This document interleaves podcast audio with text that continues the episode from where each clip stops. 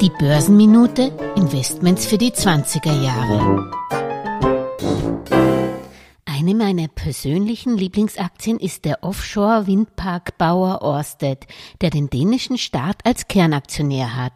Ist da etwas faul im Staate Dänemark?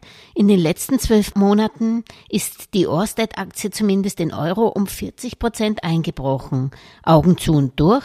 Genau das sollte man ja nicht machen. Nicht bei Orsted und auch nicht bei den vielen Tech-Aktien, die gerade federn lassen, sondern dem Feind, den Verlusten, ins Auge schauen und sich gerade um die Sorgenkinder mehr kümmern, ob es da realistische Chancen auf Erholung gibt oder ob man lieber doch ein Ende mit Schrecken wie ein Schrecken ohne Ende durchleben möchte. Bei Orsted war für die Kurskorrektur zuletzt eine Studie des Analysehaus Jeffries verantwortlich, die dem Windkraftanlagenbauer kein gutes Zeugnis beschert. Tatsächlich sind Ausrüster unter Kostendruck schon alleine, weil eine Windturbine je nach Größe 950 Kilo bis zu 5 Tonnen Kupfer benötigt. In Taiwan hat sich auch ein Großprojekt von Orsted verzögert. Hinzu kommt, dass im letzten Jahr die Anleger generell aus kapitalintensiven alternativen Alternativenergien geflüchtet sind, die zuvor auch schon prächtig gelaufen sind. Alles Faktoren, die mich noch nicht beunruhigen. Ich bleib bei Orsted. Goldman Sachs Analysten offensichtlich auch. Sie heben Orsted auf bei.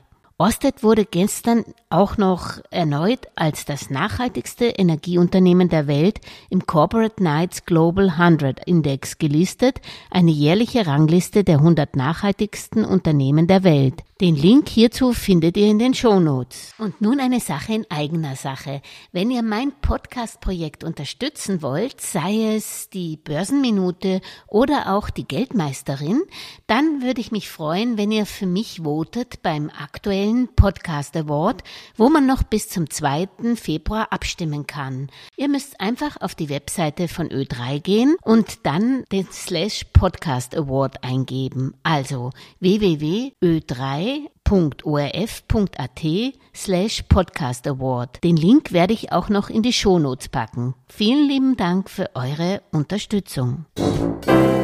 Alles Gesagte ist nur die persönliche Meinung von Julia Kistner und daher keine Anlageempfehlung und keine Rechts- und Steuerberatung. Für Verluste, die aufgrund von getroffenen Aussagen entstehen, übernimmt die Autorin Julia Kistner keine Haftung.